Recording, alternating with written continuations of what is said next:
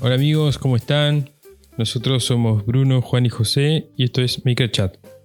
Este espacio vamos a hablar sobre qué significa ser maker, qué nos moviliza, qué nos inspira y cómo es el día a día en el taller. Yo soy José, estoy acá con Bruno y con Juan. ¿Cómo andan chicos?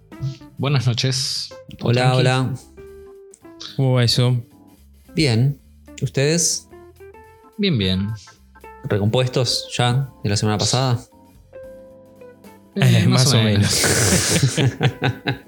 ¿Pudieron, ca- ¿Pudieron cargar nafta?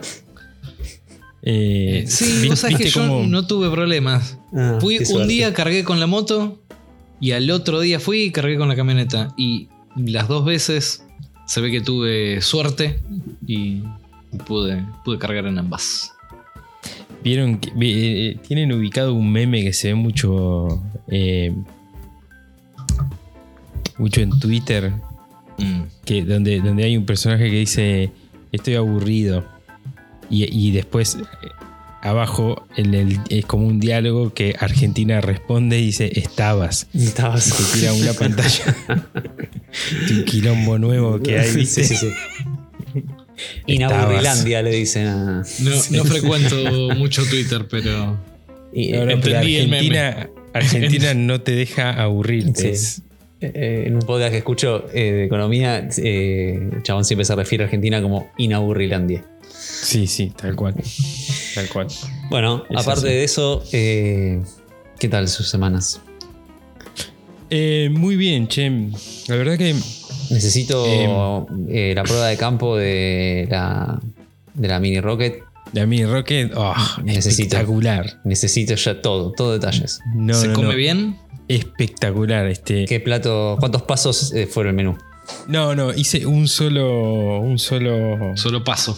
un solo eh, una sola comida una sola cocinada porque eh, porque fue unas eh, la comida de la noche digamos del sábado a la noche eh, me fui de campamento con Julián como había dicho la semana pasada me fui- fuimos a un camping a un pueblo que se llama un pueblo ciudad que se llama General Belgrano provincia de Buenos Aires cerquita de de ranchos, este, no me acuerdo qué, qué ruta es, pero está por ahí cerca de ranchos y de Bransen, ahí por esa zona. Este, hay un río, ha- hago comillas, hay un río porque Sí, está no- no absolutamente se ve. seco. No se ve, es un podcast y no, no se ve tus deditos haciendo Bueno, no, por eso, por eso los digo, abro comillas. Eh, hay un río eh, que, debería estar, pero no está porque está recontra seco. Pero nada, es muy lindo, muy lindo el lugar, muy lindo el campo y todo. Este, así que bueno, me llevé la estufita Rocket y anda espectacularmente bien. No puede andar mejor. No puede andar mejor. Eh, lo único que me, que- me queda respecto al diseño es ajustar muy poquitito, muy poquito los, los encastres, hacerlos un poco más apretaditos. A pesar de que no se desarman, ni se mueven, ni se torsionan, ni nada. Pero es ¿Y en un- qué, en qué punto la sentiste endeble? No, no es endeble, es que mm, no está endeble, sino que puede estar un poco más trabada, digamos. ¿Qué onda Eh, con el calor? ¿Se, dila- se dilató Aparentemente nada, mirá, hice una, una cocina, le di mucha manija con un, con un jarrito tipo lechero, hice un arroz con verduras. Em, que el arroz, viste que es, es, es- creo que tarda un poco más que los fideos, así que es como una buena prueba, viste, es una buena comida para probar. Em, lo hizo rapidísimo con un puñadito de, de palitos. De palitos, nivel palitos encontrados en un camping, ¿viste? O sea que. eh, nada. O sea, poca, poca necesidad de, de combustible. de materia, claro, de combustible. Sí, muy, muy poca necesidad de combustible y el- el funcionamiento me sorprendió muchísimo. Anda, anda bárbaro. Es, es- es realmente espectacular. Eh, así que nada, me queda eso y después estoy pensando ahí algunas alternativas para, para lo que sería el packaging. Eh, porque es como medio, es un producto un poco incómodo para para pensar en algo que lo contenga. ¿Viste? Puede ser como una bolsita o algo por el estilo, pero no me, no me copa mucho eso. Madera y que cuero. el- Puede ser también por ahí, pero. El tema, me parece que tenés, que tenés que pensar más en la, como en la utilidad. No, no, tanto de la primera usada, sino de las sucesivas usadas, que sea algo que puedas guardar y que se pueda ensuciar. Porque eso va a Sí, tener hollín tal cual. cuando tal lo cual. desarmes. Y además lo que, mm, lo que quiero es que sea que el, el packaging también sea tenga su uso, ¿viste? Entonces, por ejemplo, una de las primeras cosas que tengo ahí como en la cabeza es eh, que sea de madera, entonces que tenga como una especie de calado donde vaya la, la- la chapa, la estufita ahí. Sacás de alguna forma, todavía no tengo pensado, la, la estufa y que esa misma tabla te sirva como una tabla para cortar o para Ah, apoyar buena, o para Es buena. algo por ahí.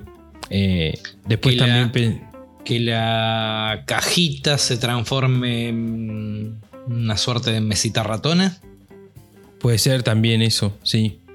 Y hay otro, otro factor que quiero tratar de cumplir es que requiera la menos cantidad de elementos y de procesos posible la- el packaging. Ah, Que sea, en, en ese sentido, que sea como la, como la misma Rocket, viste que no hay que poner tornillos, ni apretar nada, ni. O sea, es un grupo de cosas que se ensamblan y se usan. Claro. Sin necesidad de, de bisagras ni de ele- elementos externos, digamos. Ah, bueno, Así que eso tengo que resolver es eso. un buen desafío. Es un buen desafío, sí, es un buen desafío y nada, está bueno. Pero me. pero buen no incentivo saben- para, para inscribirte en la carrera de diseño industrial. Me encantaría. Mira, si tuviera unos 20 años menos, Sí, yo de, también. de una. Eh, la, la próxima que nos juntemos la voy a llevar. Así la, la ven y la, la ponen a prueba. Y hacemos algo. Este-. Se acepta. No, no, estoy súper contento con eso. Recontra contento con eso. Eh, así que nada, pronto. eh, grabé unos videitos, así que seguramente mañana, mañana los voy a mostrar, tal vez. Eh, porque estoy un poco desaparecido estos últimos días de las redes, así que tengo que, que volver. Volver a, a compartir cosas. Este. Después, ¿qué más? ¿Qué más? Bueno, respecto a YouTube, nada. Estoy subiendo ahí unos reels eh, que son los mismos que subo a Instagram. Los, los he ido, este, ¿cómo es? Programando para que se suban los- todos los miércoles. Así que nada, se va subiendo eso solito ahí cada tanto. Sabes que yo nunca me tomé esa costumbre. Debería de, de agarrar proyectos viejos y Mira, y yo lo, subiendo lo- como para que quede el contenido ahí. En, Sí, en sí, lado, que para- no se pierda solamente claro, en una red. esa, esa era mi intención, viste, ya que está hecho, qué sé yo. Y haz- lo, lo hice hace como 3-4 semanas que publiqué, subí un montón y los, los programé todos, así que tengo hasta diciembre, mediados de diciembre. Ya, Ya, tenés cerrado el año. Sí, sí. Los miércoles está tiki tiki tiki tiki, todos los miércoles va a haber algo. Em, ¿Cómo es? Pero bueno, nada más. Video así, video, video. No, no, no hice nada más. Em, así que nada, esa fue mi semana. Re contento con, con esto de la Rocket. Con esto de, de que funcione tan, tan, tan bien una cosa tan chiquitita y tan. Nada, es, es un hermoso producto, la verdad. Así que nada, ya planeando también otro próximo viaje con Juli, nada. Hay que agarrar el mapa ahí. ¿Querés viajar con Juli o querés viajar con la Rocket? Las dos cosas. las dos cosas. Lo No, agarras a además Juli como, como excusa. El campamento lo pasamos tan bien porque eh, antes de salir me compré toritos, compré mm, ¿cómo se llama estas galletitas negras? Oreos. adentro, Oreos, Y una caja de Eh, balas. Sí, sí, sí. Y, bolu- y boludeces, así, viste, de, de- y me bajé la- en el teléfono me bajé mm, Cars, la película. Así que nada, la noche estuvo buenísimo, viste, ahí encerrados en la carpa, mirando la película, comiendo boludeces. Estuvo muy, muy divertido estuvo. Era, muy divertido. era, era bajarle, bajarte la edad a la edad de tu hijo. Tal cual, boludo. Sí, tal cual. Y encima después al otro día. ¿Qué harías O sea- si volvieras a tener 9, 10 años? Sí, sí, sí. Me, me metería en una carpa a ver una película en dibujitos y comer boludeces. Sí, sí, sí. Y el, el, el, eh, ¿cuándo fue? El viernes o el sábado, cuando llegué a casa, antes de irnos, venía yo con una bolsa, viste, de supermercado. Juli, mira lo que traje. y mi mujer me miraba como, boludo, ¿cuántos años tenés? y y el, el domingo a la madrugada, como a las 3, 4 de la mañana, empezó a llover así suavecito pero lluvia constante, constante, constante, hasta las 10 de la mañana más o menos. Así nos, levantamos, nos despertamos, carpa lloviendo. Había comprado también una Sindor para él, una Sindor para mí. Más vale. Así que desayunando ahí en la, en la carpa, no, fue, fue genial. Muy nutritivo ese fin de semana. sí, sí, sí. Sí, sí, sí, muy divertido. Un nutricionista no te lo, no te Sí. lo prueba. Nah, ni en pedo. ni a palo, ni a palo. Este, así que Te, nada, muy. te muy decía, lindo. mira, ahí tenías la rocket, te, ponías- te podías hacer unos huevitos revueltos. Sí, totalmente, totalmente. Es que la, la- el tema es que no fui tan preparado para cocinar porque no sabía cómo iba a funcionar, ¿viste? Entonces. eh, Sí, no, fuiste llevaba con- muy. Fuiste con el imán para el delivery de la pizza por las dudas.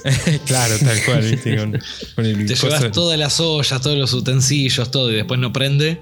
Claro, claro. Y la comida, sobre todo. Y la- Imagínate claro. llevar huevos, viste, no sé, carne. Eh, pero la próxima, que ahora que sé que funciona así también, no, la próxima me llevo ahí para hacer una carne, alguna cosa más copada.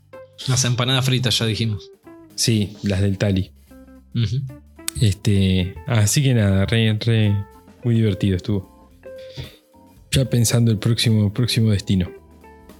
Bueno, Ustedes, chicos, Juan, Yo eh, estuve mm, afilando cosas otra vez.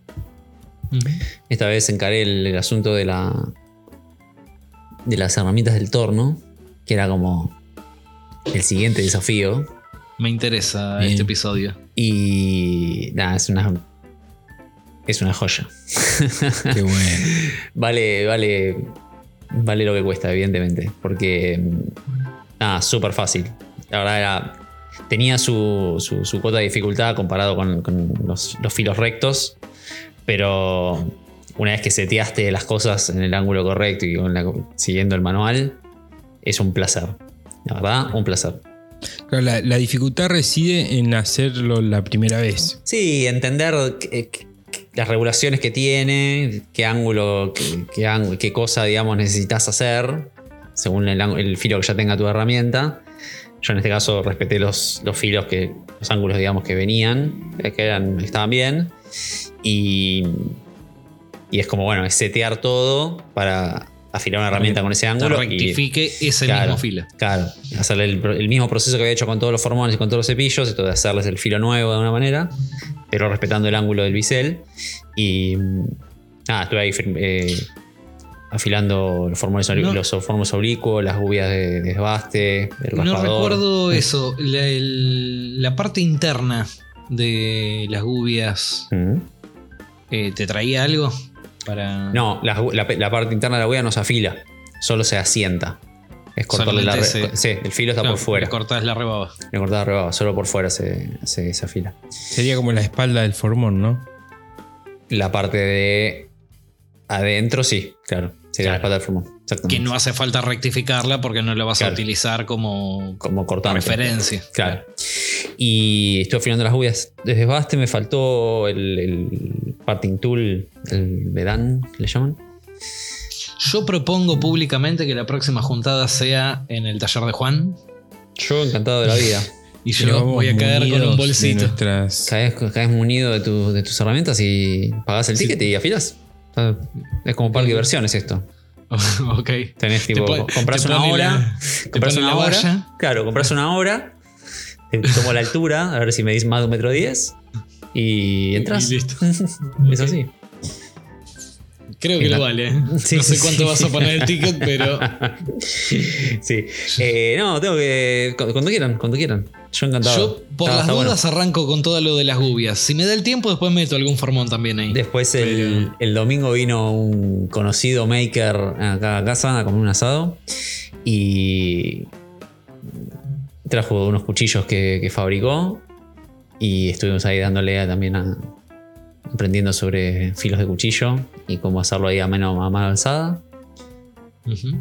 Le, le pegué una- un un besito al- a los cuchillos de talla Bien. para probar ahí, viste, el tema de, de la punta y la curva de la punta.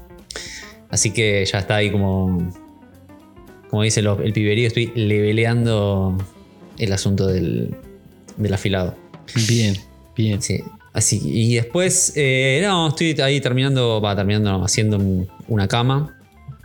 Una cama de dos plazas que siempre tiene como ese desafío de, de- de mueble grande. Es un mueble grande, no complejo Volumétrico. muy volumétrico, pero que tiene que ser ergonómico. Porque sí, porque tiene que entrar el colchón. que no Después, lleva mucho material. no lleva mucho material, tiene porque en mucho sí aire. es. Claro, porque en sí es muy sencillo, un proyecto sencillo. O sea, no tiene como grandes complicaciones, pero tiene que resistir mucho, mucho embate. Eh, así que. Y encima, esta es con respaldo de cama. Ujú. Así que tengo que. Ya tengo ahí como una hoja en blanco para hacer algo ahí de marquetería. Voy a hacer. Todavía no lo tengo ni siquiera pensado. Yo me acuerdo de un conocido maker cuando hacía una mesa ratona, una mesa de comedor o, o cualquier mueble que hacía, que su desafío era que se pudiera hacer el amor sobre ese mueble. Es uno de nosotros tres que no soy yo ni José. Ah, Yo- Este, me acuerdo que, que una de las cosas era, no, el mueble tiene que ser resistente, que Claro. por más de que no sea un mueble Claro, para para que eso, no se utilice para eso, claro. se- o sea, la, la resistencia tiene la que mesa estar dada porque se puede hacer el debería, amor. claro. Claro. me gusta, me me, imagino gusta, me gusta esa, esa unidad de medida, ¿eh? Me he olvidado, Me he imagino que la cama debe de Claro, sí, bueno, hay que, tener hay que que, hacerla, cumplir los mismos requerimientos. hay que hacerla lo suficientemente resistente para eso. Eh, así que nada, es, eh, viste, eh, tiene, tiene esa cosa la cama, ¿viste? Es como. Es simple, pero no tanto. eh, es lleva poco material. eh, ¿Vos sabés que yo nunca hice una cama que se apoye en cuatro patas? mirá, yo. La mayoría de las camas que hice fue así, como la última que hice, tipo cajonera. Y si no, algunas que tanto eh, los El pies pie, como el respaldo era eh, Sí, placa entera. plan, mm. Sí, los travesaños eh, en el aire. Yo Pero- hice camas así de cuatro patas, hice varias, pero siempre. Por ahí pequé de sobre ingeniería. Le metiste. Le patas metí al medio. siempre, le metí patas al, al elástico. Al menos una en el medio, al menos. Yo hice una, no sé si fue el año pasado o el anterior, una de la Apacho, cuando estaba en mi, mi periodo El Apacho. Eh, pero, lo, pero compré una parte de la cama, la compré hecha. La parte del elástico y todo eso lo compré hecho. Hice la estructura y las cuatro patas del Apacho y después se acoplaba el, el, elástico. el elástico, se llama, ¿no? Sí, el, sí, el sí. elástico se acoplaba a la estructura del Apacho. Ah. Yo hoy compré lo- los flejes para hacer el elástico. Y estoy ahí, viste, mirando de lejos con el artista al, al- al fondo, a la hoja en blanco del respaldo para ver qué, qué le hago.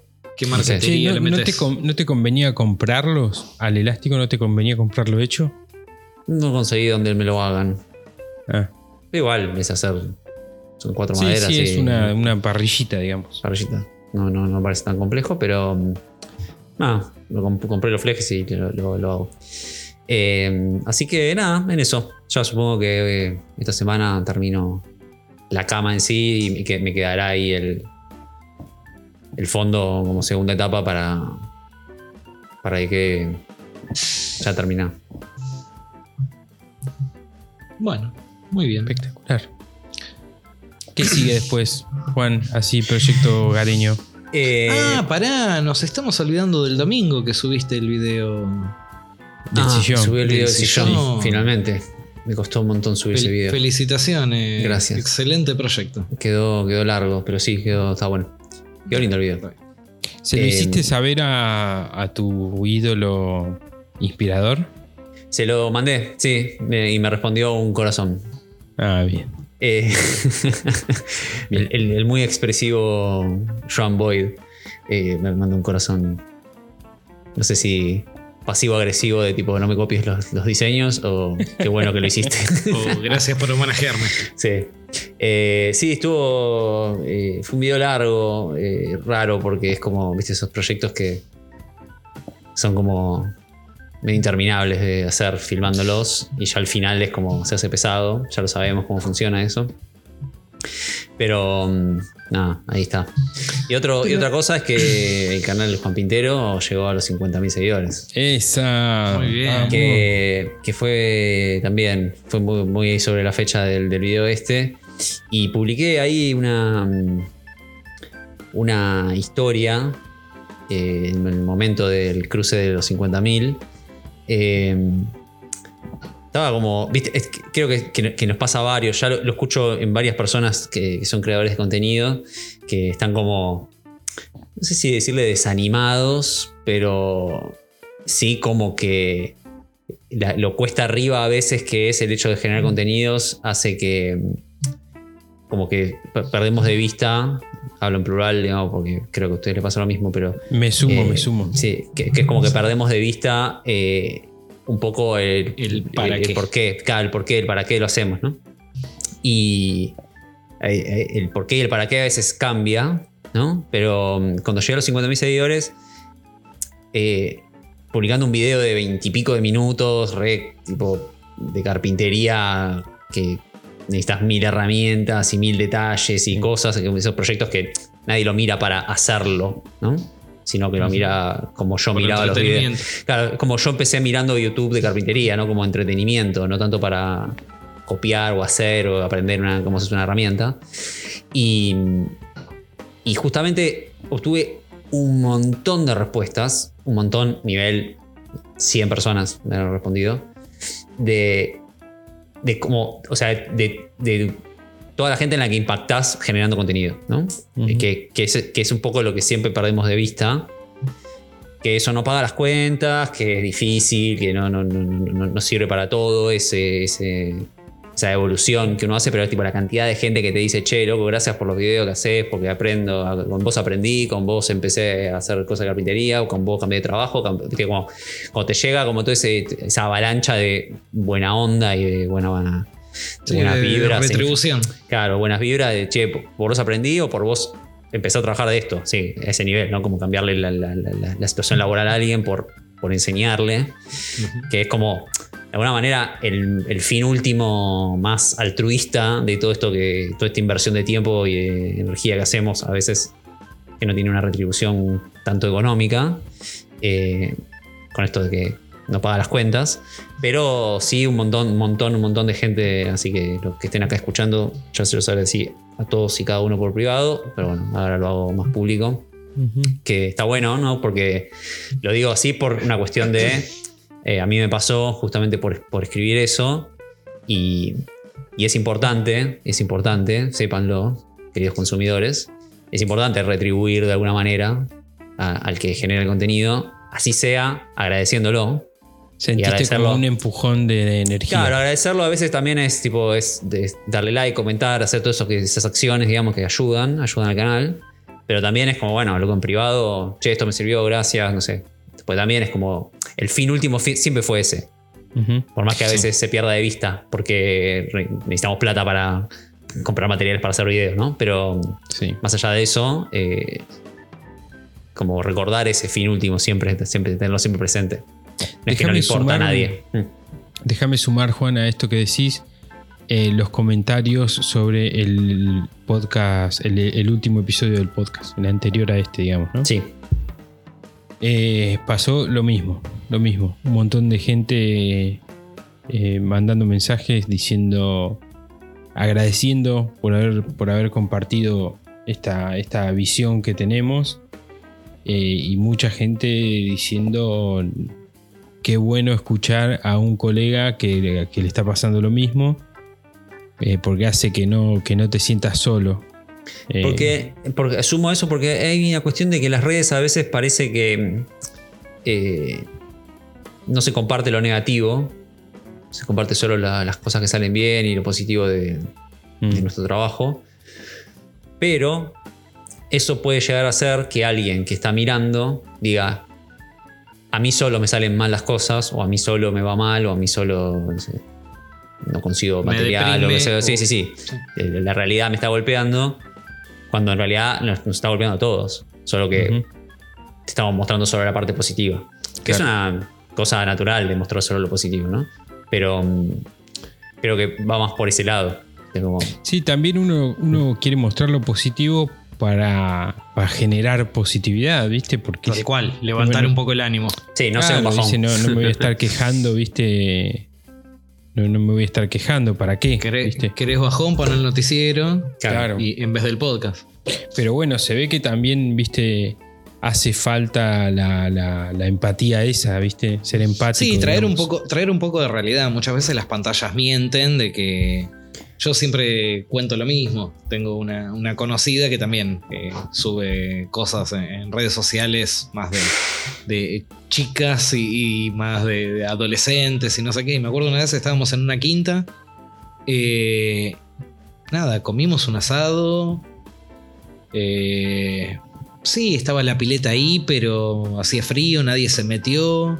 No sé qué. A la noche vos veías en Instagram de la piba y había pasado una tarde de fiesta espectacular en una quinta con la pileta, con el asado, con la manera que tenía de contarlo. Y yo decía, no, pará, yo estuve ahí y no pasó tal cosa. No fue tan divertido, claro. Claro, no, no, no. no fue- es la típica que están así con cara de culo, sonríen como las zamputas, se sacan la foto y, y vuelven a estar eh, serias. Este, y claro, muchas veces las redes sociales muestran eso. eh, no sé, cuando uno hace un proyecto. Sí, por ahí decís, voy a tomar de ejemplo, no, no digo que haya pasado esto, pero José agarra y muestra la Rocket. Dice, no, está buenísimo, que esto... Que... Sí, pero por ahí José tuvo que hacer seis prototipos antes de conseguir el producto final y no sé qué. Y por ahí, eh, en ese momento, uno se va frustrando y no lo va mostrando y no lo va, no lo va haciendo, porque incluso tu cabeza, o, o por ahí para no llevarlo al, al ejemplo de José, yo la otra semana estuve, ¿se acuerdan que conté el tema de estar cortando los entablonados de eucalipto? No sé qué. Yo de todo eso, que las cosas salían mal, yo no subí historia, no, no, no tenía la cabeza para estar filmando el proyecto, para estar... Nada, estaba recaliente con el, con el laburo que no estaba saliendo como Sí. corresponde. Si yo le daba play y la máquina estaba cortando perfecto, y bueno, me tomo el tiempo, agarro, subo y no sé qué.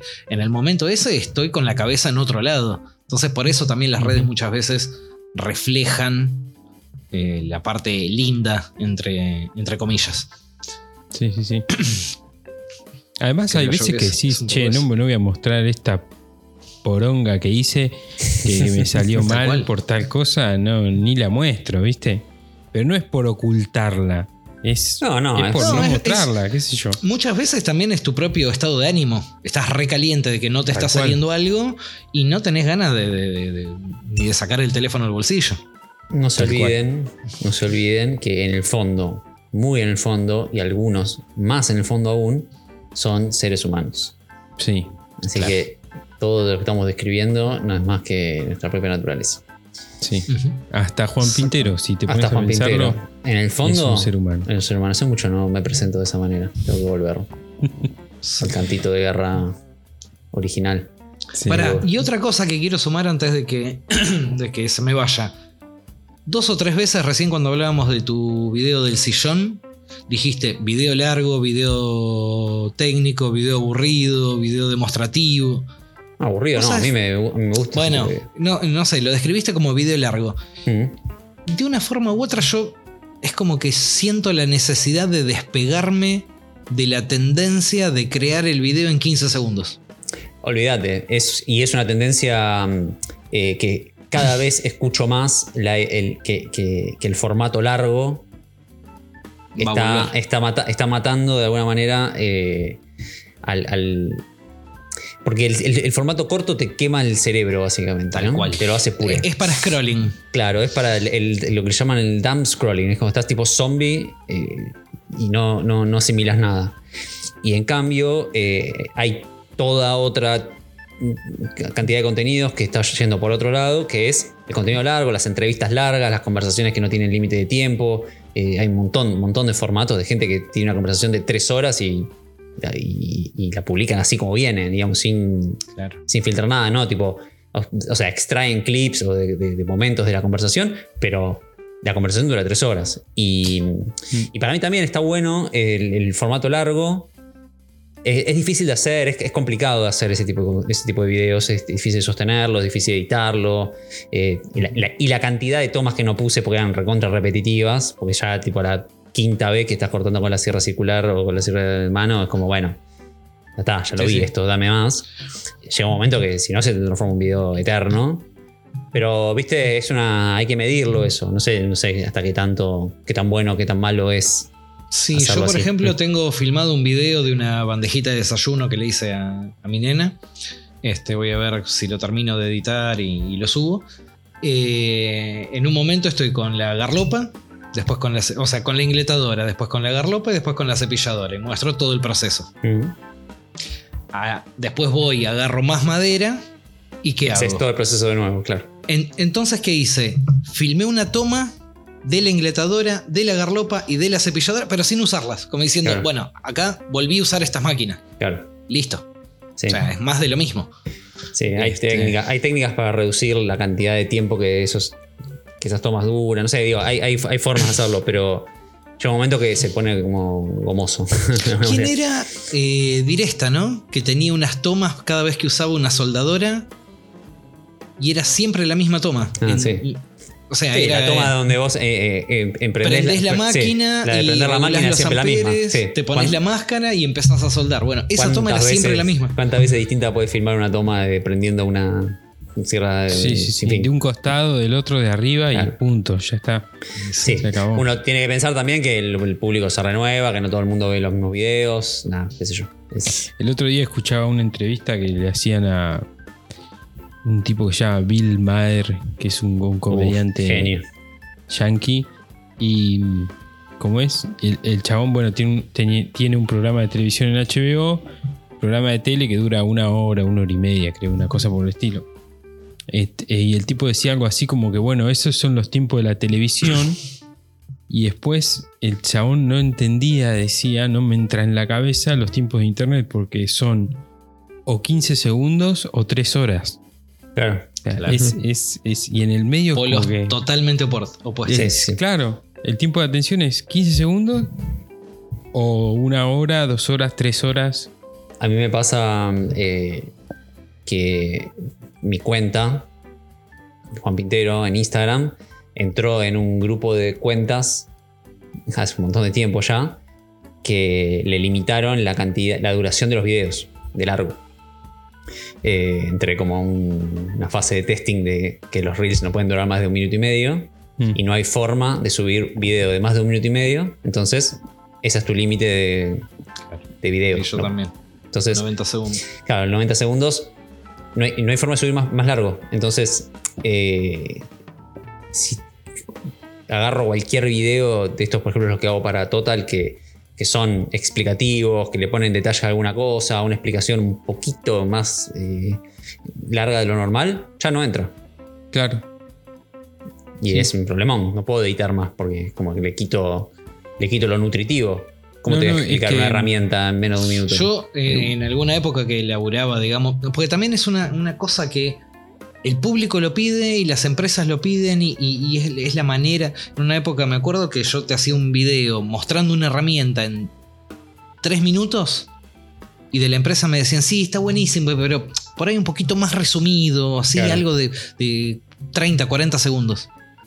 ¿Y cómo, cómo te muestro el, el uso? O sea, sí, No, la saco de la caja, te hago un par de a- tomas y listo. Que ponerte a bailar con la herramienta y listo.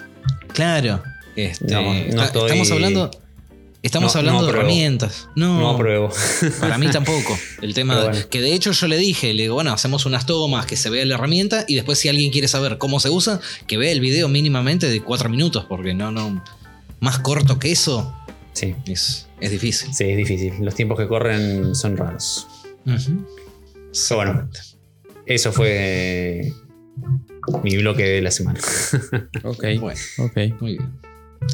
¿Vos, Brunito? Eh, y yo mi semana, eh, bueno, como conté que estuve cortando y con problemas de la semana pasada con respecto al entablonado de eucalipto, quiero reivindicar, o, o no sé todavía, al, al entablonado de eucalipto. Eh, la máquina con la que estaba cortando a los pocos días me tiró problema. Y... Así que nada, ahora que la máquina ya vino al servicio técnico, la arregló y en estos días la voy a poner de vuelta a prueba, eh, voy a volver a probar con el eucalipto a ver si era un tema del material, como dije en, el episodio anterior, o eh, realmente por la pérdida de fuerza de la máquina, porque me generó todos esos problemas. Entonces, todo lo que hablamos la semana pasada no Sí, vale. olvídense. No vale. Y es más, lo que estoy diciendo ahora tampoco, porque to- tampoco la probé. Por Claro, ahí la claro. semana que viene No vengo y digo, sí, el problema es el material. claro. Este, no, no, la máquina vino el técnico, la, la puso a prueba de maneras que yo no, este, forzándola de tal o cual manera. Y, sí, la máquina, tema de regulaciones, ¿eh? no, no, no es que eh, errores, eh, simplemente un tema de regulaciones, los motores no tenían la fuerza necesaria y, todo. Este, así que ahora ya lo dejó a punto. Y nada, en estos días no, no tuve el tiempo de ponerme a probarla.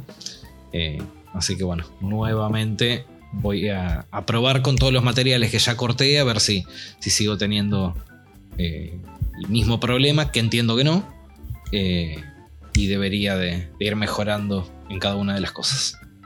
Ok. Después, eh, nada, haciendo trabajos así de, de, merchandising, este, unos porta notebook que van grabados con logo. eh, se ve que el tema de- del episodio anterior, que habíamos hablado de que se había frenado todo el tema de presupuestos y no sé qué, si bien no son presupuestos grandes, eh, en estos días me estuvieron cayendo un par de, pedidos de presupuestos, más que nada también de, de mecanizado de, y cortes de, en CNC. Así que bueno, vamos a ver si, si en estos días se van aprobando ese tipo de, de cosas. Y no mucho más. La verdad que no, no. eh, no hubo demasiado movimiento para, para contar más que, más que eso. Bueno, muy bien, Bruno. Esperemos que estés ya operativo la semana que viene. Ojalá, ojalá. O por lo menos la prueba de la máquina, que es lo que más me, me tenía loco. Bien, bien, bien, bien. Este, bueno, en ese sentido vas a ser un faro para mí porque a, a esta altura creo que vos ya lo estás usando más, más que yo al CNC, así que nada, te voy a ir a- siguiendo ahí los pasos a ver qué, qué onda. Sí, yo dije, ni bien compraba la máquina, la quería cagar a palos para ver el, el rendimiento. Si bien no llegué a los parámetros que yo pretendo por un tema de regulaciones y todo, ahora que supuestamente está calibrada, ahora me voy a poner a, a forzarla. Que si falla, que falle ahora. Que está en garantía. Ok. Ok. Este. Sí, yo esta semana me voy a, voy a tener las fresas para hacer el rectificado, así que ahí voy a empezar recién a, a poder darle manija, digamos. Así que tranqui.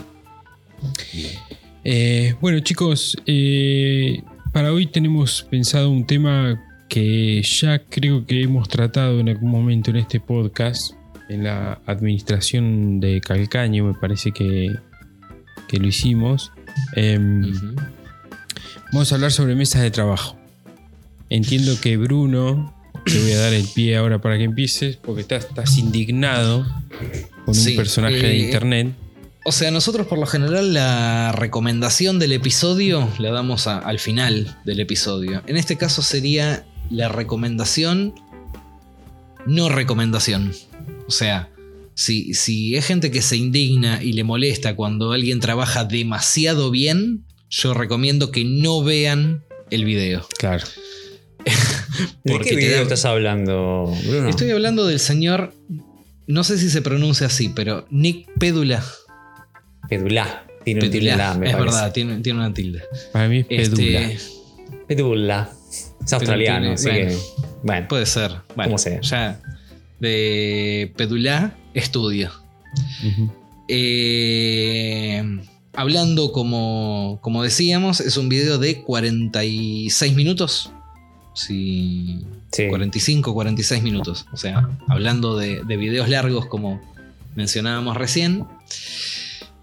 Eh, nada, creo que no puedo hablar sin indignarme de cada una de las cosas que le metió el tipo a, a ese banco de trabajo. Eh, agarró el típico, entre muchas comillas, eh, banco de trabajo robo. El, el clásico banco de, de carpintero. Y eh, le hizo varias modificaciones, entre comillas, a nivel estructural, eh, mejorándole un montón de cosas y modernizando otras que ya son conocidas, pero bueno, dándole su, su impronta, ¿no? Con, con detalles. eh, el video empieza de eh, hacer el checklist de, Sí, de todo, lo cosas. que, de todo lo que le gustaría Todo que lo tenga. que, bueno, a ver, si quiero un banco de trabajo, pretendo que tenga esto, esto, esto, esto. Marcaba como, no sé, Ve- 20 Trae- cosas, sí. 20, 25 cosas. Y mientras iba eh, haciéndolas en el video, te iba marcando las, las tildes de- del estudio, del, del proyecto. no deja de ser eh, visualmente a lo lejos un banco de trabajo robo, pero tiene cada detalles en, en la construcción. Ya de por sí es eh, muy contrastable las maderas que, que utilizó.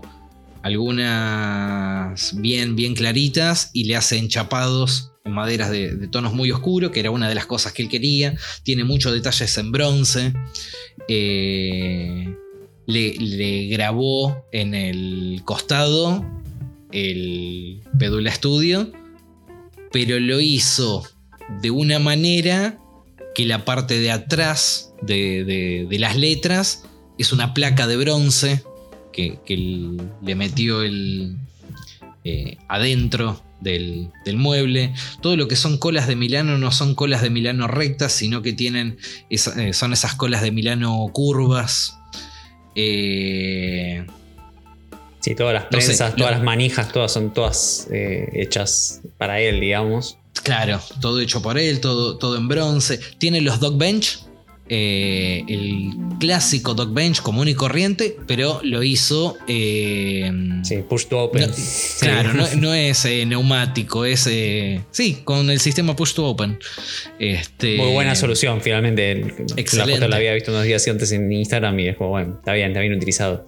Está bien utilizado. El, no es la primera vez que veo que utilizan ese sistema para algo así, pero sí en la madera de- de- del medio del, del banco. Viste que también Ah, la levanta sí. con, con el mismo sistema. Eh, ahí también está. Me Eh. pareció eso el más innecesario de los detalles. y- No sé por qué Sí. quisieras levantar eso, pero bueno, no importa. No, se utiliza levantado, se utiliza para tope. Yo he visto varios Ah, que como tope, es- ok. esa madera tiene, digamos, unos encastres que cuando encastran queda a nivel. Vos sacás esa madera, la das vuelta y los encastres te quedan por sobre el banco. Entonces se utilizan como, Como como tope. tope. para cepillar o para, Ah. Está bien. para algo así. No digo nada entonces. Este, bueno, nada, tiene una cantidad de, de- de detalles, eh, de guías, problemas que le fueron surgiendo o, o por ahí ya los tenía diseñado y lo- los muestra, como por ejemplo el- el paralelismo y la fuerza que hacen las, eh, las prensas, que una de, una de las prensas quiere que justamente sea para poder apretar piezas eh, tapering, ¿cómo, cómo serían? Eh, Inclinadas. inclinadas. Este, entonces, eh, utiliza la parte de la punta para hacer una suerte de moxon, pero al apretar se le tuerce la madera, entonces busca la solución de, hacer- de ponerle un refuerzo, pero que respete eh, la inclinación al apretar maderas inclinadas.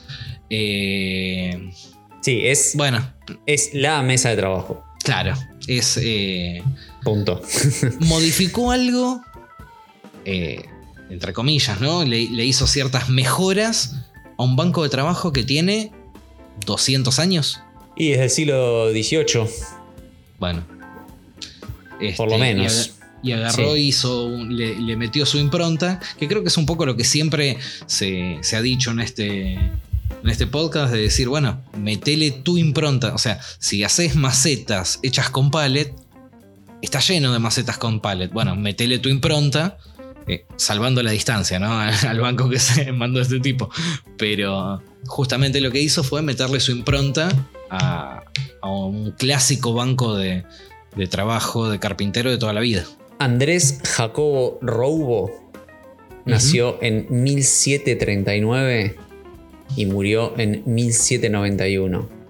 Y en 1774 publicó el libro El arte del Mons- Monusier, no sé qué será, eh, donde publica eh, los planos de su banco característico.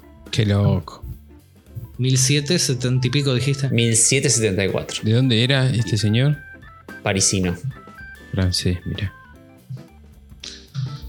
Eh, bueno, y a partir del video de ese, que yo acá en el grupo nuestro lo mandé indignado, este, contento, indignado eh, y todo, todas las emociones juntas al ver esos 46 minutos de, de video, surgió el tema de volver a hablar de, de banco de trabajo. La verdad que ninguno de nosotros tiene el, el banco de trabajo de este muchacho en, en nuestro taller, pero eh, nada, eh, hablar un poco de eh, Sí, mesas de trabajo. nuestras experiencias Mm. y, y qué es lo que sí, qué es lo que no, qué es lo que nos gusta, qué es lo que no nos gusta, modificaciones que haríamos, etc. Yo mm, eh, vengo a, a tirar arriba de la mesa que todavía no tengo mesa de trabajo. Tengo una improvisación hecha eh, entre dos cajoneras con una tapa de MDF arriba. Que afortunadamente las dos cajoneras tienen la misma altura. Y esa es mi actual mesa de trabajo. Chica, incómoda, eh, no tan estable. eh, ¿Petiza para tu altura? no, no, está bien de altura, pero es lo único bueno que tiene, la altura. Después el resto es como. mm, no, es una mesa de trabajo eh, que, cumpla la- las condiciones de mesa de trabajo. Bás- Básicamente no es estable, no está derecha, eh, y así un montón de, peros. Y estoy como en proceso de pensar que esto de que cuando vi el video este de, nuestro amigo Nicolás, eh, cuando vi la cantidad de requerimientos, que yo dije, ah, estaría bueno que yo hacer una, una lista de requerimientos de qué cosas necesita mi mesa de trabajo. Nada, que pueda poner una bolsa, una prensa, que tenga algún lugar para guardar herramientas, na- nada muy. nada demasiado. que huele demasiado, pero sí lo necesito hacer y lo tengo que empezar a plantear porque es como medio el próximo proyecto. Necesito tener la mesa de trabajo del taller, lugar central, básicamente, del taller. Claro. Ustedes- Sí, yo eso lo usted- vos, vos- hice. vos te hiciste, vos te hiciste tu, tu mesa de trabajo en su momento muy a conciencia con años de experiencia. lo- claro, con lo los que años de yo experiencia. quería Mm, en ese momento. claro. Sí. Me acuerdo que Eh, fue. eh, Le metiste mucha cabeza, mucho plano, muy hice pensada. muchos, varios diseños antes Sí, de, sí, de sí. llegar al, al diseño final. Sí. Ujú. y, y aparte recontra robusta, llena de cajones. Claro, se, se empezó a adaptar a tus necesidades. Los T-Tracks, eh, sí.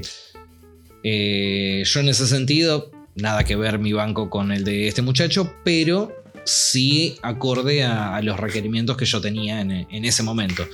Eh, toda la vida tuve taller chico y lo primero era decir, bueno, quiero una mesa de trabajo de placa entera. Eh, la, la mesa tiene 250 por 130.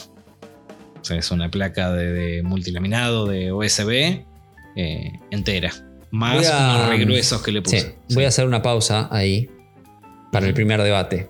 Porque Bien. en mi anterior taller, mi mesa de trabajo no era de una placa entera. Poner que era de media placa, sino un poquito más, pero media placa. Y ahora que tengo, si con suerte tengo un octavo de placa, eh, pienso, mi mesa de trabajo grande me llevaba a tener demasiadas herramientas en la mesa de trabajo Exacto. y que la- el trabajo sea, hasta te diría, medio incómodo en ese sentido, de estar todo el tiempo con cosas ahí. En cambio, una mesa de trabajo chica, más del, tamaño, más del tamaño de un banco del, como el robo, o sea, de ese, de ese- de ese estilo, larga, más finita, me obliga a ir y volver con las herramientas, estar guardando, ordenando, limpiando todo el tiempo. O sea, hacer como el microorden ese que, del que siempre hablamos. Que con la otra mesa no me, no, no- no me era necesario. Y siempre era como medio un quilombo la mesa. Exactamente, era una, una de las cosas que iba a, a tocar justamente ahora. Durante tres años, cuatro años más o menos, trabajé en la mesa blanca, esa que se veía en los videos, que era una placa de melamina desobrante que estuvo ahí. Lavarropa De- de fondo. Lavarropa de fondo, obviamente. Eh, 1,40 por 55. Era la medida del banco de, de trabajo que utilicé durante 3, 4 años y la cantidad de proyectos que saqué arriba de ese banco de trabajo, te diría que no sé si son más que los que saqué hasta ahora. en- claro, en la mesa grande. en la mesa grande. Incluso, hace, viste que eh, ya se debe estar por cumplir casi el año que hace que tengo las maderas de eh, mi juego de dormitorio, que Sí. era la cómoda, la cama y el respaldo. Debe hacer dos semanas, tres semanas. Nico va a escuchar el episodio y me va a saber decir exactamente. Creo que hace por lo menos tres semanas que las, me- las tablas del respaldo de la cama están ocupando medio banco de trabajo. Y hay veces que estamos los dos trabajando en distintas cosas en el resto del medio banco. Claro. Claro. Es algo que yo cada vez que vienen los alumnos les digo, o sea, el banco de trabajo de, de los alumnos tiene 80 centímetros por 60. Y yo les digo, bueno, cuando están trabajando con una pieza en particular y con una herramienta en particular, todo el resto guárdenlo para que no les estorbe, para que no les moleste, bla, bla, bla. Y doy siempre el mismo ejemplo. Tengo mi banco de trabajo de 2.50 por 1.30 y yo termino trabajando en una esquinita porque el banco está lleno de boludeces Siempre está lleno de cosas, exactamente. cosas que utilicé y como no tengo la obligación por falta de espacio de guardarlo, terminan quedando ahí arriba. Primera conclusión. Porque vos, José, también tenés uno de media placa, ¿no? ¿Era? ¿Tu, tu supermesa? Placa Eh, entera. no, es, es- sí, es, es placa entera y un, un cachitito menos de placa entera. Ah, Se, sac- se sacó el espacio de la sierra de banco. Claro. Ahí va. Sí. Eh, La placa decir chiquita, perdón, la placa. sí, sí, sí, la de 1.20 por 2.40. Exacto, esa, sí. Eh, podemos decir entonces, como primer eh, cuestión con los, los bancos de trabajo, es el tamaño importa y no necesariamente cuanto más grande, mejor. Ni. Yo la cama de dos plazas la pude armar sobre el banco de trabajo. Ok. O sea, lo que sí tenés que elaborar a conciencia de que en un banco chico no tenés opción de estar ordenando constantemente y si en un banco de trabajo grande te relajás, lo terminás teniendo lleno de... Se te transforma medio caos. Claro, Sí, sí, lo digo, lo digo que, que no, no- no el tamaño por el tamaño en sí de la, de la superficie de trabajo. O sea, más superficie de trabajo siempre está bueno. Ahora hay que meter el ojo siempre en el orden porque se te pone caótico muy rápido. exactamente. Hay veces que tengo, no sé, tres proyectos a medio hacer, los tres los arriba del banco de claro. trabajo Sí, y yo, como digo, trabajando en una esquinita. sí. Este, pero sí está bueno que te da la posibilidad de, de, como digo, armar una cama de dos plazas arriba del banco de trabajo. Que no, no es poca cosa. Eh, bueno, Bueno. eso respecto al tamaño. Sí, a la superficie. Que, que obviamente se va a adaptar al espacio que tiene cada uno. Yo en el primer taller que sale en los primeros videos, hace, no sé, 7, 8 años que hace que, que subo videos, eh, mi banco de trabajo era la, la tapa de la sierra de banco, y una extensión que le había hecho al lado de 40 centímetros. Sí, sí, Este, el, era el la- tamaño obviamente se te adapta a, a- a- a- a tu tipo de trabajo y al taller, ¿no? Y, digo, eh, cualquier cosa es una mesa de trabajo, o sea, dos caballetes y una tabla es una mesa de trabajo.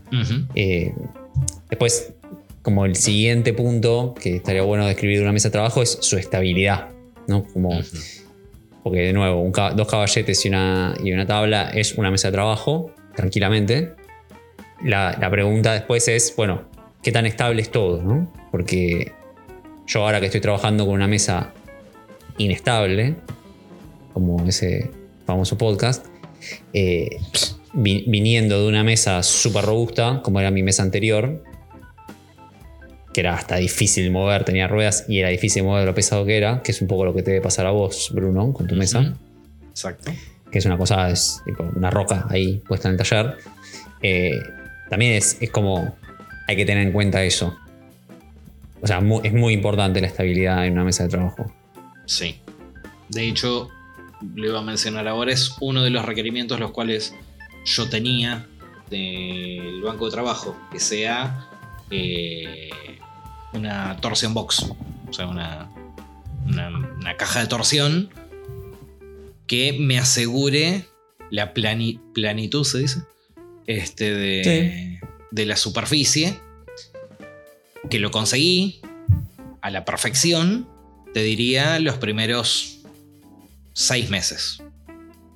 Después, con la cantidad de, de- de peso que tiene y el piso, si bien es de baldosa, está buenísimo, todo lo que quieras, evidentemente no está tan estable. Si yo hoy en día pongo una regla rectificada, en el centro del banco de trabajo debo tener milímetro y medio Sí. casi 2 milímetros de panza, que está más que aceptable para la mayoría de los laburos, pero en mi cabeza yo ya sé que no está totalmente plano. Eso a mí me pasaba primer con mi, momento. con mi mesa anterior. También tenía el mismo problema. Porque era muy grande, muy pesada y tenía cuatro ruedas. Vos, vos porque a la tuya le pusiste más ruedas. Yo le metí 8 ruedas Claro. y así todo. eh, un milímetro. De, de hecho, cuando empezó a, a pansear, yo dije, bueno, esto se va a ir a 4 o 5 milímetros y ya, listo, ahí ya sí no me servía. Y evidentemente se asentó en, en el lugar donde está y terminó quedando un milímetro y medio, debe ser aproximadamente de, de luz. Que según el laburo que vayas a hacer, es un montón. Sí. Yo lo que hice en un momento fue, cuando era ya muy evidente la, la- la panza, eh, cuando cambié la mesa de sacrificio, eh, le, puse un- le puse unos suplementos en el medio y puse la, la mesa- la- la nueva tapa de sacrificio arriba y compensé ese, esa, esa panza. Esa desviación. Sí, pero clave, eh, se aplana esa mesa de trabajo. Y sí, sí. Eh, sobre todo si lo utilizas como mesa de ensamble. Claro. Este, si vas a utilizarlo como mesa de ensamble, vos ensamblás con, con una desviación que tiene la, la mesa y después cuando lo llevas a otro lugar ya no, no va más. José, vos requerimientos para tus bancos, superficies o, o algo así, ya sea de carpintería o de herrería. ¿eh? Eh, no, mira, yo eh, respecto al tamaño, primero a mí me parece que es ideal la mesa de una placa o como es mi caso, un, casi una placa, me parece que es ideal. Eso de poder tirar cosas arriba de la mesa y rotarlas arriba de la mesa o dar las vueltas sobre sí misma, eh, eso me parece espectacular. Después poder cortar cosas largas arriba de la mesa por ejemplo, dimensionar, hacer la primera dimensión de una placa, viste, a la mitad, por ejemplo. Eh, hacer eso arriba de la mesa está buenísimo, me parece espectacular. Eh, eso respecto al, al tamaño, digamos, de la estructura. Y después, eh, sí, es como todo, viste, cuanto más eh, pesado, cuanto más masa tenga, mejor es, viste, vas a poder, qué sé yo, por ejemplo, anclarle una morsa y serruchar algo o cortar algo con la sierra ahí arriba sin que se te sin que se te desplace ni se mueva, ¿no? Em, pero bueno, también está el, el- el tema de, de poder moverlo, ¿no? Hay, hay gente que es muy pro ruedas, que me parece que so- vos, Bruno, sos súper pro ruedas. Yo también. Y Juan- Todo sobre Juan ruedas. también. Absolutamente, sí. Sí. Bueno, Sí, sobre ruedas o que tengan movilidad. Por ejemplo, en el banco de trabajo, ahora que se deformó, yo tendría que chequear que no se hayan deformado las ruedas. Supuestamente, por lo que las pagué, no, No. se deberían, no se tendrían que deformar. Pero bueno, le- la verdad es que le cargo muchísimo peso. Pero ya sea con ruedas retráctiles o con. Bueno, eh, Pédula Studio le puso unas, unas ruedas retráctiles para mover el banco. Eh, o, y que, que apoye plano y que tenga sistema de movilidad o que esté apoyado sobre las ruedas. Para mí es importante el tema de poderlo. poderlo qué mover si jugado ponerle a un robo ruedas, ¿eh? Sí, pero lo, pero lo hizo de una manera tan elegante Ah, sí. Sí. y Porque tan. teniendo a- en cuenta lo angosto que es, pero no está sobre ruedas. Las ruedas No, se- no, no, no, no, no, está no, sobre ah, ruedas. Tiene un sistema que le permite proyectar sistema unas de ruedas. cricket. Claro. Tiene un sistema de dos cricket Mm. con una bandeja con ruedas que lo levanta, lo mueve, no sé qué, y los vuelve a bajar. Ah, ok, ok, ok. Este, Este. mm, No, a mí me ha pasado en mi mesa actual, mira que es recontra pesada, pero me ha pasado de algunas cosas no poder hacerlas porque empujas la mesa. Claro.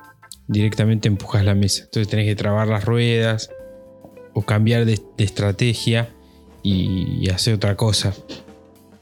Este. mm, Sí, yo estoy pensando al- a, mi, a mi nueva mesa de trabajo no poner las ruedas, por ejemplo. Mirá. le- Poner eh, una, eh, una eh, pata de goma, digamos, sí. para que no se mueva. Está buenísimo las cosas que tienen ruedas porque si las tenés que mover están ahí, ¿no? Mm. Pero hay veces que no. Por ejemplo, yo la mesa de soldar no, no tiene ruedas y no le pondría ruedas tampoco nunca. Claro. Tuve que moverla un par de veces, me recontra costó porque es súper pesada.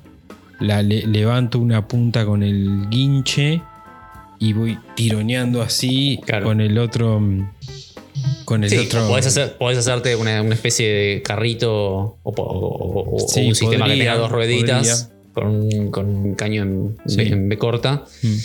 calzarlo de algún lugar y moverlo. Sí, pero tiene algunas ventajas que, que están buenísimas. Te puedes, por ejemplo, poner algo en la morsa y doblarlo Sí, sí. a martillazos.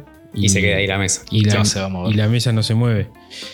Em, ¿Cómo es? Bueno, todo, todo tiene sus, sus pros y sus contras, ¿no? Claro. exacto. Eh, Siguiente parte de la mesa. Que acá, hay, acá hay un debate. No, ese viene después. Sacrificio. ¿Sí o no? Vos, José, nah, Tenés sacrificio. Ya me conocen. todo es, todo es sacrificable. Todo es sacrificable, 100%. Para mí es el mejor, o sea, no concibo la vida sin una Sin poder, superficie agujerear, sin poder agujerear la mesa de trabajo. que, que- que te, que te permita la libertad de, de hacer la mierda, básicamente. Claro. Para mí Y que, el es recambio, así. y que- y que el recambio sea fácil. Cuando quieras y fácil. Cuando quieras y fácil y, y pones 3 milímetros, 6, 9, lo que quieras. Ni hablar si tu mesa se transforma en una obra de arte que la puedes. Que después se las das a, a colegas. claro, eh, dividís y vendés. Sí. No, porque eh, en- por el otro, lado, el otro lado del ring está, Bruno, que la primera vez que una mecha perforó la mesa de trabajo por error, alguien, alguien, est- alguien estaba despedido. claro, fue como un sacrilegio Claro. el momento en el que esa mesa perdió su virginidad. Su virginidad. Claro. Exactamente. O sea, la- eh, mi, mi mesa también tiene placa de sacrificio. Una placa de MDF de 9 milímetros Sí. como sacrificio. Que está laqueada. De sacrificio, digamos. Que- es- es no, un- está laqueada, tiene tres manos, Tiene T-Tracks, tiene los T-Tracks. no es tan sacrificable. No, no, es sacrificable la, La la regla placa. De hecho, grabada con eh, láser. Claro. Nada, está, está pensada en que sea placa de sacrificio. No es fácilmente intercambiable porque a la nueva placa que vayas a poner ahí arriba le tenés que cortar, digamos, el espacio de los T-Tracks. Hacerle todo el trabajito y. claro. Eso sí. Este. Nada, ya la mesa va a cumplir dos años y pico, casi tres años. Y sí, obviamente está manchada, tiene, tiene marcas, ya no estoy tan obse. Y no, una vez, que la, una vez que la rompiste, es la teoría de la ventana rota, ya no te importa Exacto. tanto mantenerla bien. Mm, Más o menos. Sufro. Sufro porque eh, si bien eh, en YouTube se ven los tres videos que estoy haciendo la, la mesa, me llevó muchísimo laburo, este, mucha cabeza y, y todo de, de lo que necesitaba Aparte, en ese momento. Pensá que, hiciste nada, todo, pensá que hiciste todo ese proyecto sin la mesa de trabajo. Exactamente. Yo mi mesa de trabajo, la grande en el anterior taller, la hice en el piso. Exacto. No Sí, sí, tenía sí, otra. Yo ponía unos tacos de madera y dimensionaba todo con la sierra de mano en, en el piso. Este, hasta que, bueno, tomó estructura y empecé a, a laburar ahí. Eh, así que sí, soy consciente de que hay veces que te facilita un montón de cosas tener una superficie que no te importe.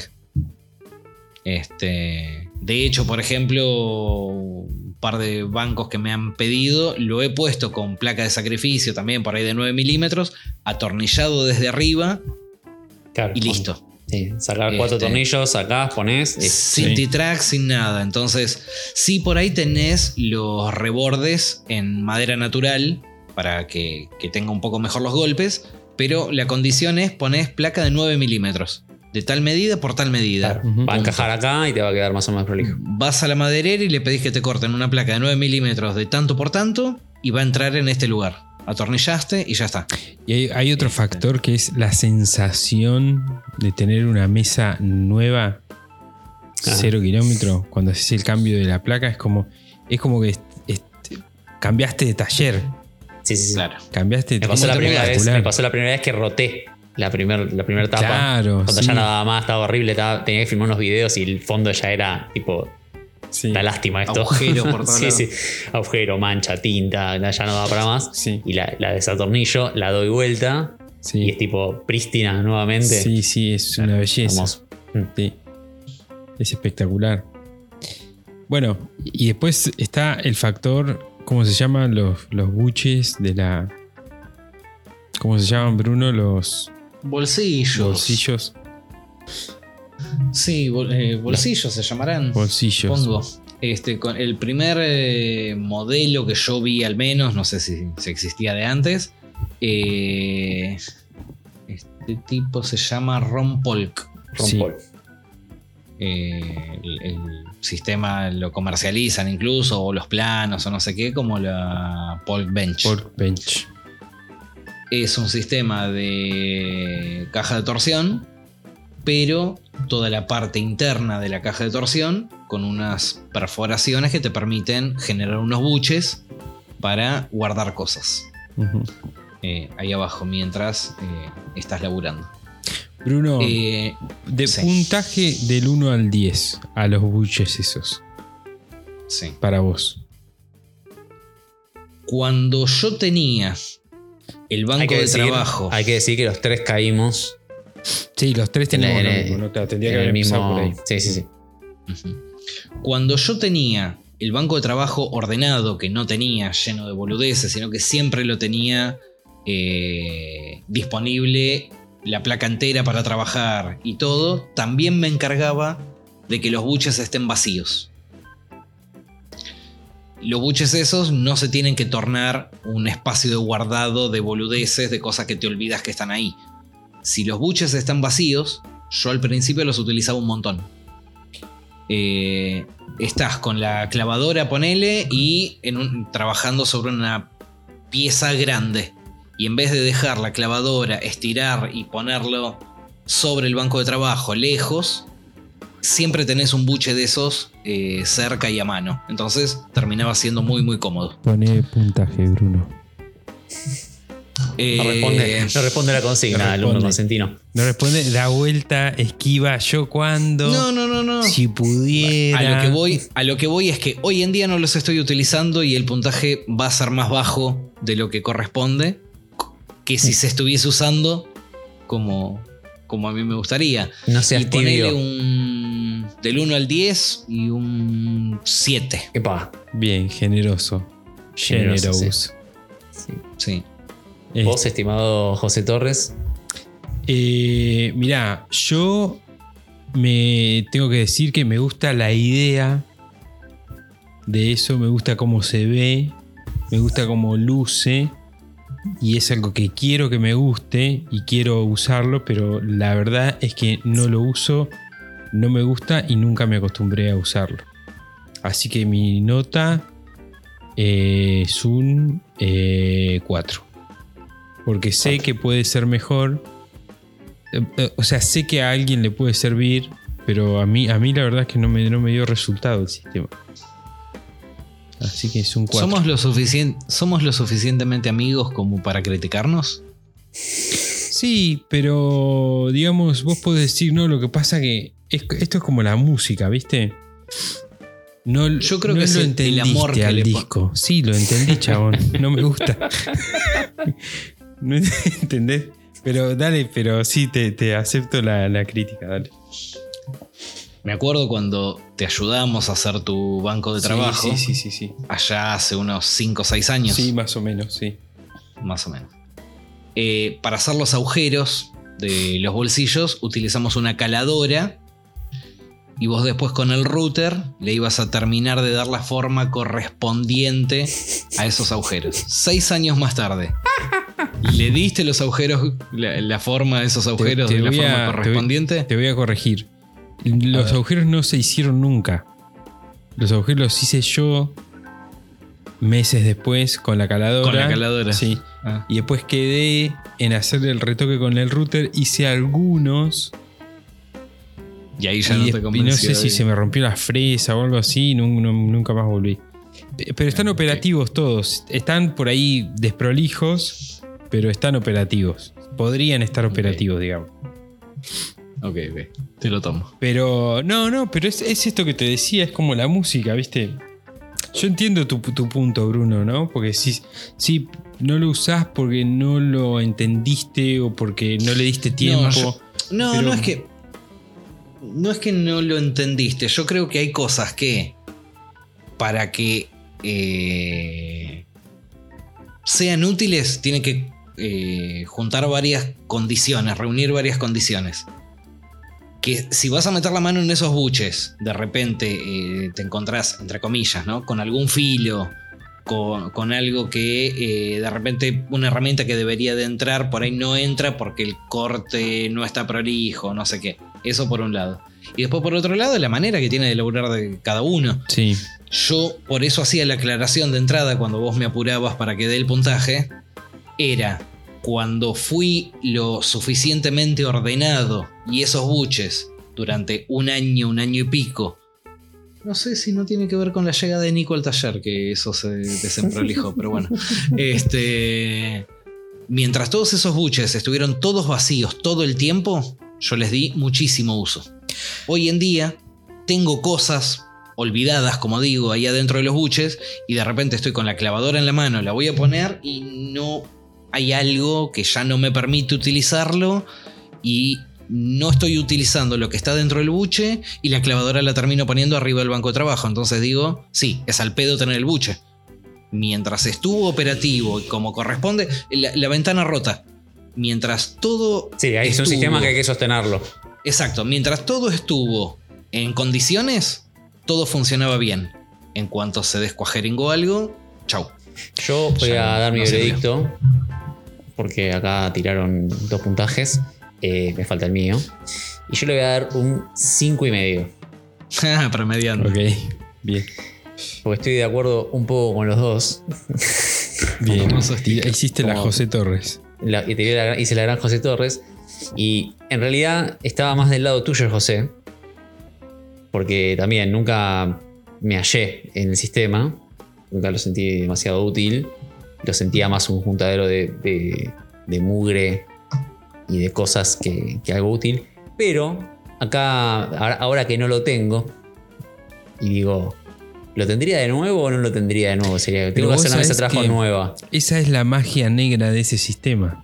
Claro. ¿Qué? No, pero sabes que hay dos, hay dos cosas, hay dos cosas que ciertamente extraño y me resultaron muy útiles. Una es tener un lugar cómodo para tener un cepillo para limpiar la mesa de trabajo y que esté siempre a mano. O sea, uno de los buches, el de la izquierda, al fondo siempre estaba el cepillo de mano para limpiar la, superficie de trabajo. Y del otro lado, en el buche derecho, por así decirlo, tenía una zapatilla con enchufes que se conectaba por, un cable más largo a, a un enchufe de la pared. Entonces yo tenía en el banco de trabajo muy cómodamente electricidad, sin necesidad de tener que ni un alargue ni nada. Tenía y eso ahí adentro era muy útil de tener.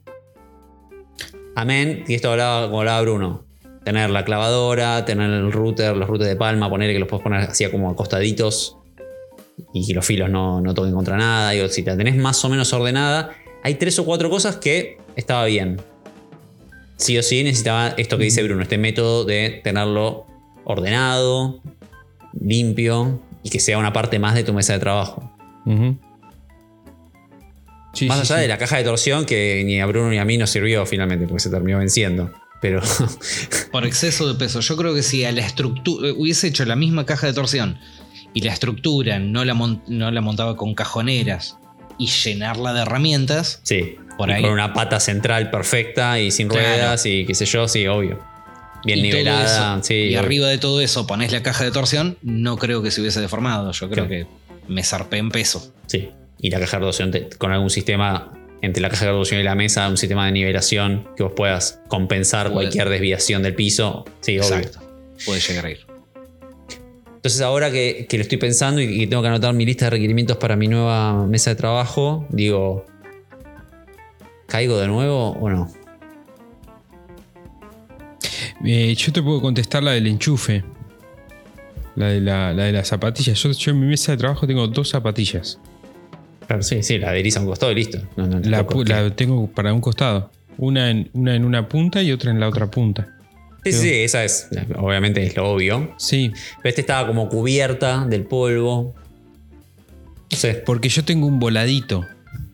Mi, Ah, mi mesa de sacrificio tiene un voladito. Entonces la zapatilla queda, Queda por debajo. por debajo Bien. del voladito ese. Es muy, muy piola ese. Me sistema. sirve. Sí, y además te, te- te cubre no solamente la zapatilla, sino el enchufe. Entonces Claro. vos, vos lo que ves, lo que no, salí, lo que no golpearlo, digo. Claro, lo que sale es un cable, nada más. Claro. Desde, el, desde el costado. Y ese voladito Sí, yo también, te también. permite prensar algo rápidamente. Sí, para mí es fundamental el volado para, para poner prensas, para... Sí, yo también tengo el, tengo el voladito ese, no sé, 7, 10 centímetros. Mm. Este. Y los enchufes también atornillados por fuera, con un solo cable y una conexión por dentro del banco de trabajo, entre Ah, una zapatilla y Y otra. también, y también tenía en uno, en uno de los buches tenía un interruptor en la parte de arriba que la tocaba, o sea, metía los dedos y tocaba, que con eso encendía la aspiración. Ah, Hasta la llegada. eso. Hasta la llegada del eh, control remoto. Y después ot- otra cosa que tengo también en una punta, tenían dos puntas y ahora tengo en una sola, es un cepillo. Un, un tornillito con un cepillo colgado Claro, para limpiar. para limpiar, sí. Bueno, yo estoy anotando acá mis requerimientos para mi próximo proyecto. Eh, mm, sistema de T-Tracks era una de las cosas que yo quería por el sistema de prensado que yo utilizo y la verdad que eh, lo, lo utilicé bastante. Un requerimiento que nunca le hice, no sé cómo se llama ese sistema cuando haces todos los agujeros en el banco eh, totalmente escuadra. Bench dogs. Sí, se ponen, se ponen eso, pero creo que, que el, el, el sistema de perforado o algo así. Bueno, o sea, la, nada, distancia, son- la distancia entre agujeros y todo eso. sí. Claro. te- creo que tiene un sistema, un, un nombre ese sistema. Eh, nunca se lo hice por un tema de mugre. Claro, pues se te va a los buches. Porque, claro, los agujeros esos tendrían que o no ser pasantes, que te Claro. queda la mugre ahí y tenés que estar aspirando, o ser pasante y que la mugre se va a, a los buches. a Entonces es, bueno, lo pienso un poco más y después lo hago, lo pienso un poco más y después lo hago, nunca lo hice. Nunca es- Yo los T-Tracks los hice en, en L, en una punta y en un lateral. Y en la esquina, digamos, que no tiene ninguno de los T-Tracks, o sea, punta y lateral opuesto, le iba a hacer toda una grilla, no el banco completo, sino una cierta parte con ese tipo de, de perforaciones para poner los bench dog. Y Recuerdo que cuando fui a tu taller, cuando estabas a punto de hacer las, los T-Tracks, que ibas a ponerle en toda la mesa, Sí. yo te dije, ¿Por qué no mejor pones en esta esquina, lo usás? Y te Y fijas, viendo. total para agregar siempre tenés Sí, tiempo. sí, sí. Y como me sobraron esos que no puse, le puse los que están en el lateral. Exactamente. Muy buen acierto poner esos de, del lateral. Que es, como, que es como imitar del robo la, La- la prensa de la pata. La prensa de la pata y el, y el carro ese deslizante con agujeros para poder sostener. Exacto. Obviamente no soporta tanto peso como el No, robo. obvio, pero bueno, es una forma, Pero, por ejemplo, yo con las una dos forma prensas. moderna. Claro, una forma moderna Claro. de prensar una- un canto. No sé, por ejemplo, vos tenés que tapacantear una tabla de un metro por un metro. O va apoyada en el piso, porque si la pones arriba del banco de trabajo te queda demasiado alto. Bueno, esto yo lo apoyo ahí, le, le pongo las dos prensas, lo pongo a la altura que quiero, no está apoyando en el piso de que se dañe el otro canto que ya pusiste o no sé qué. Y te queda una altura considerable, tiene la suficientemente fuerza esas prensas por lo menos para, para sostener. No sé si para el laburo pesado que soportaría un robo, pero sí para las cosas livianas que, que suelo hacer yo. Y no, esa- esos ahí de costado, la verdad que están, están buenos. Bueno, me llevo un montón de. ¿Te llevas más de lo que viniste a buscar? Siempre, Bien. ¿Te, siempre. te llevas más de lo que dejas? No siempre. Eh, y voy a volver a ver el video de, del, del camarada Nick. Solo para no hacer casi nada de lo que hizo. Claro. Porque. porque no estoy a la altura, Solo- básicamente. solo para porque no puedo. Solo porque no puedo. Yo lo voy a ver, Pero- che, no lo vi todavía. Ah, sí, es un Eh, espectáculo. dato. Creo que eran los mismos que estábamos hablando hoy antes de empezar a grabar. Eh, Molly y Dylan Sí. hacen un banco, entre muchas comillas, así estilo robo, pero lo hacen de caño Ah, 100 pata de hierro. Sí. Ah, lo vi. Y para darle peso, lo llenan con arena. Mierda. Sí. Entonces, si en al- y con un tapón, arriba y abajo. Si en algún momento necesitas mudarlo o moverlo o no sé qué, tenés la posibilidad de sacás el tapón, sacás la arena, se vuelve, entre comillas, liviano, lo transportás y listo. Pero de esa manera le das muchísima estabilidad, porque bueno, nada, las patas de caño 100-100 lleno con arena, algo pesan. Este, y, y ahí lográs estabilidad. Qué bueno, che. Bueno. O sea, tengo que hacer un, un banco de trabajo entre hierro y madera, eh, con prensas, pero que tenga una caja de torsión, Con con buches. T-tracks. Ponele pero- pocos buches, así zapatero José no se maciza, enoja. Claro, pero claro, cosas para enchufar, que sea la tapa maciza, pero también sea de sacrificio. Ujú. Ok. Laqueala. Le voy a laquear para que no, la humedad no la afecte. Ponele T-Trax no en todos lados. Sí, y, y bench dogs, así click, eh, push to open. Listo, tenés todo resuelto, Juan. Ya está. Ah, pollo. Claro. Bien, Listo. Empezá a filmar mañana. dale. Bueno, chicos, espectacular. Che, me gustó, ¿eh? Me gustó este tema. Eh, bueno, Bruno, imagino que tu recomendación o la recomendación de los tres, digamos, ¿no? Yo no, no la vi todavía, pero me sumo. Eh, es el, el video este. Así que lo vamos a No, dejar. y, y la calidad con la que filma y Sí. muestra los procesos este muchacho, bueno, es- ya habíamos Sí, hablado sí, de ¿no? este flaco en otro episodio, ¿no? No Superlativo. Sí. ¿Cuándo? Pero sí. Sí, creo que cuando hacía los eh, las cajitas de correo era. Sí, Eh, sí, sí, me Sí, acuerdo. creo que ahí era. Este, sí, la, la, la parte filmográfica que, que aporta el tipo es eh, excelente. Sumado a que el proyecto este está espectacular. Sí, sí. Así es. Bueno, chicos, eh, listo. Hasta aquí llegamos por hoy. Nos vemos la semana que viene. Adiós. Adiós. Chao, chicos. Bueno, amigos, esto fue Maker Chat. Nosotros somos Bruno, Juan y yo soy José. En este espacio hablamos sobre qué significa ser maker, qué nos moviliza, qué nos inspira y cómo es el día a día en el taller. Gracias por estar ahí. Nos vemos o nos escuchamos la semana que viene. No se olviden de visitar nuestro canal de YouTube y nuestro Instagram, que es arroba makerchat.podcast. Y, además ahí van a encontrar el link eh, para que vean el video de este señor Pédula. Eh, y nada, y puedan em, disfrutarlo. O. Amarlo o odiarlo. O las dos cosas al mismo tiempo. Bueno, gente, hasta la semana que viene. Chau, chau. Adiós.